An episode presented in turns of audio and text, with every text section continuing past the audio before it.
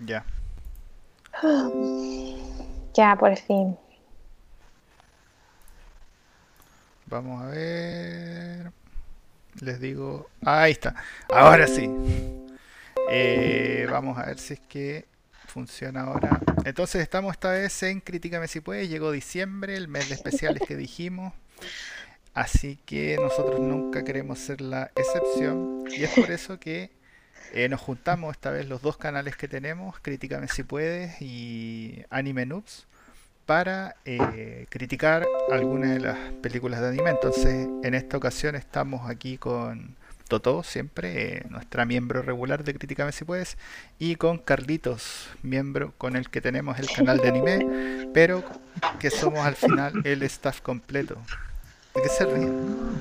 Y Carlos hace Sí, morisquetas. Hace morisquetas, pucha. No lo veo porque tengo que estar pres- eh, viendo otras cosas. Ah, muy bien. Entonces, No, en esta ocasión, como decíamos, vamos a comentar, comentar la preciosa película Song of the Sea. Sí, o La canción del mar, literal la traducción al español. Es una película animada irlandesa dirigida por Tom Moore. Se estrenó el 6 de septiembre del 2014, hace unos 6 años atrás, en el Festival Internacional de Cine de Toronto, en Canadá. Esta película estuvo nominada a los premios de la Academia el 2015 como mejor película de animación. Ganó el premio especial del jurado del Festival Internacional de Bois du Cinéma de Animación en Francia el 2014. Y además ganó a mejor película o corto animado en los premios Satélite en el 2015 y a mejor película en los premios al cine y televisión irlandesa ese mismo año. Bueno, esta es una película de fantasía inmersa en la mitología irlandesa, basada en las historias de Hada y la creación del mar. Nos cuenta la historia de una familia que vive en la costa y que eh, se ve expuesta a situaciones mitológicas relacionadas al mar. Dicho esto, Carlos, eh, ¿cuál crees tú que son los puntos fuertes de la película? Mira, yo creo que el punto más fuerte que tiene esta película es la animación y el dibujo que propone, que es hiper clásico el dibujo. Se nota que está hecho con dedicación cada fotograma y el amor que le ponen a, al dibujo, y a la, a la animación y a cómo se entreteje, como los colores, las expresiones de las caras, como la construcción del- del- de los personajes en dibujo. Yo creo que eso es como lo más destacable de la película. Yo eso te iba a decir, eh, creo que es una, un dibujo muy, por así decirlo, normal, pero creo que está muy bien hecho y la paleta de colores a mí me encantó. Me gusta mucho cómo, cómo quedó hecha. Eh, Sí. Efectivamente, Linda, linda, linda. Voy a recalcar de nuevo, estamos mostrando algunas imágenes de esto en este momento. Recalcar de nuevo, y yo diría que en una palabra eh, que engloba todo lo que significa el arte de esto, tanto en términos como del dibujo mismo, de los colores que son usados en cada una de las escenas, de la iluminación. La película, como es una película de fantasía, eh, o de fantasía que juega con hadas y cosas y con seres que tienen como unas iluminaciones súper eh, como curiosas o de hecho yo pienso yo que difíciles de lograr. Entonces juega con esta cosa de iluminación. Creo que todo va englobado en una palabra que es estética. La estética de la película es simple, simplemente eh, maestra, es una genialidad. Y, y nada, entonces, pero, o sea, bueno, más que un pero, pero la estética a sí mismo, eh, como pueden ver en las mismas imágenes, el estilo de dibujo, o logra esta estética que es maravillosa con un estilo de dibujo que es además de cuento de niño, diría yo. Así como que es Mm, muy típico de cuento para niños. Y con esa estética y con esa iluminación logra contar esta historia de fantasía. Y tiene sentido, porque la verdad es que el objetivo de la película, y como vamos a ir desmenuzando dentro de un momento, es una película derechamente dirigida para eh, los menores. Entonces, tiene toda esta estética y todo lo que envuelve la película tiene que ver con esto, ¿sí? Con esta cosa eh, que es como preciosa, la verdad, y pero en un dibujo que es de cuento, también con, Sí. también pensando en de lo que se trata la película, de esta cosa de fantasía irlandesa. Claro. Sí, folclore irlandés. Servido de manera muy buena.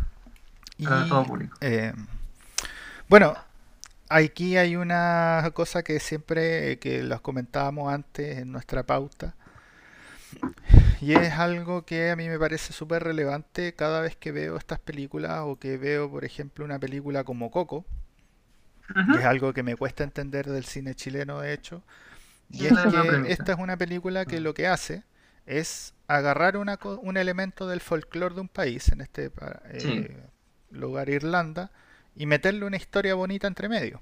Coco, por Sí. ejemplo, agarra parte del folclore mexicano y le mete una historia muy bonita entre medio. Yo todavía no entiendo por qué, si tenemos un folclore tan maravilloso como es el folclore mapuche o como el folclore chilote, eso no ha ocurrido con películas chilenas. Entonces ahí ojalá un tirón de orejas para nuestros cineastas, que esta es una fórmula de hacer cine, ¿sí? Se ha visto en otras partes, eh, no es como un plagio, hay varias películas, de hecho mencioné dos, pero hay varias películas que se que entran en este marco de hacer cosas.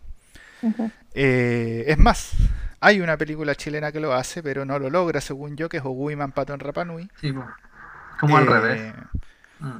Y de hecho, para mí el problema de Ogui Mampato en Rapanui no es la animación, si de hecho es una buena película, es que es, es la elección, básicamente. de- es que básicamente querían, no sé, no se creyeron el cuento de alguna manera. O sea, dijeron, pucha, nadie nos va a tomar en cuenta si es que hacemos algo de los mapuches. Y seguro que los tipos pensaron una decisión netamente comercial. Decimos, si es que vamos a hacer una película como esta, que queramos que sea comercial, tratemos entonces de contar una trama que sea comercial. Eh, pero no sé, Es podría... que a lo mejor tampoco, como dices tú, no, no es- lo ven de una manera comercial, pero no, no se han dado cuenta que este tipo de películas llama más al, al, al público internacional, que es el que le, le interesa saber un poco más de lo que es la cultura y el folclore de los diferentes países. Le llama la atención. sí. Claro. Como O sea, dices claro, tú, a lo mejor no va dirigida a nuestro país porque muy poca gente a lo mejor, o a lo mejor estoy mal, eh, eh, aprecia nuestra cultura, pero yo creo que internacionalmente es, eso es, eh, es muy bien visto. Sí. Y lo otro con respecto al cine, claro, el cine chileno yo encuentro que todavía está, eh, se está desarrollando. Se- por lo general hacemos un tipo de película, pero como dices tú, hay muy pocas películas de animación. Y Mm. ahí para hacer películas de animación y sobre todo con este tipo de contenido, creo que tienen mucho que explotar. eh, Digo, el guion, yo, yo no el guion, Ahora- pero la premisa ya están hechas, yo creo. Claro. Todas las leyendas o conjunto de leyendas. y- sin ir más no, lejos, meter una historia nomás. sin Claro. ir más lejos con respecto a lo mismo, la calidad que se puede lograr en Chile, o sea, ya hubo un Oscar con un Mm. corto animado en Chile, entonces, ¿por qué no Bonito ese corte. tomar ese estudio, eh, claro, tomar ese estudio o gente hábil, digamos, en animación y hacer una historia como en este corte? En vez de eso, la selección fue, bueno, tenemos a Ogui Pato en Rapa Nui como una como un icónico, digamos. Pero Sí. en vez de eso tenemos, no sé, pues, una película de terror basada en La Llorona, entonces, que más encima es- esa era mala, o sea, ya, pucha, todo mal, todo mal co- con, esa forma de hacer cine, que yo, que como decimos, eh, definitivamente es un nicho que en Chile en particular, donde hay lugares donde hay muchas historias y mucho de este estilo, tiene mucho que explotar, tiene mucho que Sí, es verdad. pero volviendo a la película, eh, volviendo a la película que nos llama, Song of the Sea, entonces hablábamos de la estética, de esta cosa que, entonces la estética todo y todo lo de la película va relacionada con el hecho de que es una película infantil y con el hecho de que es una película de fantasía, entonces la estética está hecha como en función de que se trata de eso, algo que es logrado de manera maestra, derechamente. Sí. Sin embargo, y- sin embargo, acá no es una película y nuevamente por los mismos motivos de que es para niños, no esperen una película de un- muy sesuda. Esto no es una película dirigida por Mm. Nolan, digamos. Eh, no, pretende ser una película, claro, no pretende ser una película así que nos haga como darnos vuelta a la ética, ni mucho menos, sino que la trama en sí misma eh, es bastante simple lo cual no significa que sea simplona, ¿sí? O Mm. tonta, No, es simple, no, no eh, pero es bonita, digamos, porque al final cuenta esta historia eh, más o menos como de la creación del mar y de ciertos elementos que van por ahí. Y Pero sí, a pesar de ser una trama más simple, por claro, para, para hecha para niños, eh, yo creo que igual es interesante porque aborda temáticas como igual bien profundas, como son el tema de, de la relación con los hermanos, de, Mm. de los sentimientos, de eh, la identidad del- de los niños, eh, como del cuestionamiento. Entonces creo que por ese sentido, claro, es simple, hecha para niños, pero aún tiene temáticas destacadas. más digamos, más... O no Sí, solo eso- más adultas, pero que un niño más maduro pueda entender. Sí, de manera... Sale Hola. el peso que tiene. Sí, Ajá. sí. Sí, o sea, estoy de acuerdo en que toca bien maestramente eh, ciertos elementos que son, podrían considerarse un poco más densos, que son las relaciones de familia y tiene por ahí, eh, bueno, no son muchos personajes, pero por ahí el desarrollo de personajes pasa por ese punto, el punto como de la relación de los hermanos, Sí, eh, lo que mencionabas también por ahí de, de la cosa como de de un poco la envidia, no sé si la envidia, pero uno que se siente más eh, querido que el otro, como que Sí. le pre- como que tiene más atención que el otro, entonces hay uno que busca como frecuentemente la atención y, y juega con eso y que son cosas como bien comprensibles, o yo creo que igual para un niño eh, son como más obvias, digamos. Sin embargo, no dejan de ser Ah. complejas, ¿sí? No se dejan de ser Sí. temáticas complejas. Y las tratan bien. Digo, no caen en lugares comunes, Ujú. le dan el peso y la resuelven bien. Sí. Lo otro interesante que tiene la película es la música. Oh, sí. Eh, Sí, juegan harto con la sí. música. Eh, nuevamente, el segundo actor, el segundo actor más relevante de la película después de la estética misma es la música.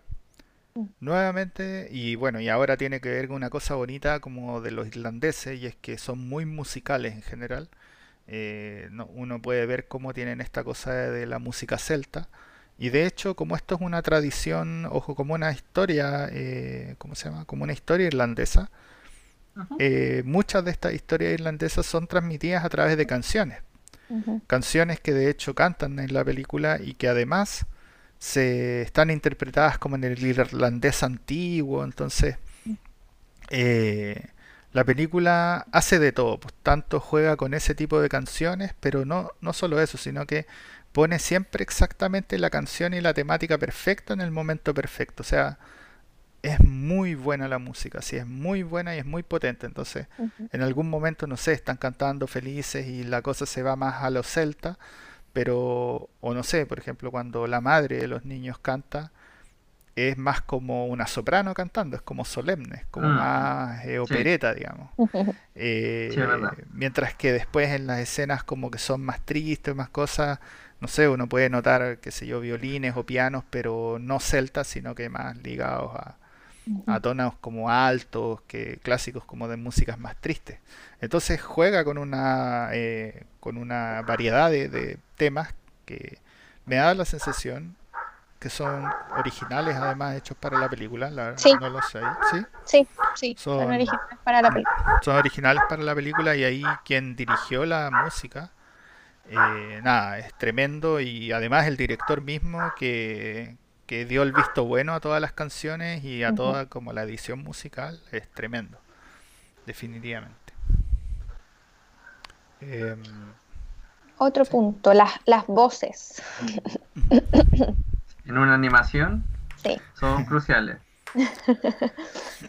Em, Sí. Es obvio, en el canal de anime esto es algo que a veces hemos discutido, me parece, pero no tan, no tan en No mucho, profundidad tampoco. pero... mm, Porque no nos ha tocado así como una, una que Una sea genial, sí. digamos. Y al revés no- tampoco. sí. Y al revés Mm. tampoco. No nos ha tocado eh, un trabajo de voz que sea muy malo. Sin embargo, eh, el trabajo de voz en una película de animación o en un anime o en cualquier eh, cosa como esta, literalmente es el alma de los personajes. Claro. Es el alma de los personajes, no hay otra. Un mal trabajo de animación arruina completamente la película porque al ser el alma de los personajes es la única forma en que uno puede creerle o no al personaje lo que está pasando. La expresión facial dibujada puede ser muy buena, pero si el- la voz no calza con lo que está pasando, no, no hay. Y hay, bueno, en anime hay ejemplos de eso, sí, por un montón. Como dices tú, yo creo que aquí lograron las dos cosas, como lograron la animación buena y aparte tener voces muy características Sí. para cada personaje. Entonces eso hace que la obra tenga un potencial, Sí, pues, y uno se encariña, sí, encuentro. Sí. Sí. Se nota que el- todo está hecho como con harto detalle y algunos personajes están mejor logrados en ese sentido y te, como que te, que te quedan mejor en- más en la memoria. Sí, o sea, de hecho yo creo que el trabajo de voz es, es el que hace literalmente que un personaje te quede o no en la memoria y ahí tenemos Claro. de hecho trabajos memorables como El genio de Aladino, que bueno, Ah, sí. lo hizo Robin Williams y de hecho yo diría que ese es uno de los personajes más memorables que ha habido eh, como en la historia de la animación, o sea, es un personaje Sí. que unos cuan- quien ha visto Aladino siempre lo tiene como en la retina y dice, chuta, la- es como, es muy potente. Y ahí uno se da cuenta que efectivamente cuando un trabajo de voz está muy bien hecho, los Claro. personajes quedan completamente en la retina. Y acá eso pasa. Sí, hay Sí. algunos personajes que están muy buenos, muy buenos y uno le quedan Ujú. así como, oye, la voz como que Aunque se queda, es poquitos, raro. pero sí. quedan. Sí, Sí. Sí. Y eso pasa con el doblaje también. Como, Claro, claro. claro, claro. Cuando se doblaban las cosas antes, eh, y ahí tenemos el doblaje latino que yo destaco así por sobre todas las cosas. Lo encontraba muy bueno, bueno. muy o sea, bueno. estamos secados nosotros, pero Sí. No, pero era Sí, sí. bueno, era no, bueno. es muy bueno. Es- compáralo bueno. con el inglés, pésimo. el inglés. No, por ejemplo, de hecho ahí es donde se nota el cariño. Cuando uno ve, por ejemplo, Mm. alguna película doblada en latino, una cosa antigua, digamos. Cuando en Latinoamérica se doblaban más cosas. Sí, eh, eh, uno ve el doblaje latino y lo compara con el doblaje inglés y el doblaje inglés es como hello, how are you? Es como lineal, así es como el tipo no tiene sentimientos. Como, Sí. pero ¿por qué estoy viendo esto? Entonces, Como muy teatral, como También. demasiado sobreactuado. también así absurdamente sobreactuado. Entonces, esta, es- en ese sentido las voces se quedan, a uno se, se les queda y, y lo lograron. Te eligieron a unos actores muy buenos de voz y no solo eso, sino que eh, lo hicieron además muy bien, sí. Eh, ¿qué nos faltaría? ¿Qué se nos queda en el tintero? Yo quiero tocar un punto ahí, al final, sobre el final de la película, que es muy bueno, muy bueno. Como que se junta todo, la animación, el dibujo, la música, las luces, las tomas de cámara, en un catarsis como folclórico y, y de personajes que es, es notable, es como que te, te llena, sí, es bueno. Como que- sí, la, peli- la película termina muy bien. tiene un buen final, claro. Hay que decir que la película está en un tono un poquito dramático ya. ¿Y por qué digo esto? Porque la vez pasada en este canal definimos ya más o menos el drama en Nadie que nadie sabe que estoy aquí. Y claro, lo definimos con una estructura particular que llega siempre como una catarsis y luego una especie de epílogo. ¿Cuál es lo bonito de esta película? Lo bonito de esta película es que todos los elementos de la película contribuyen en la catarsis.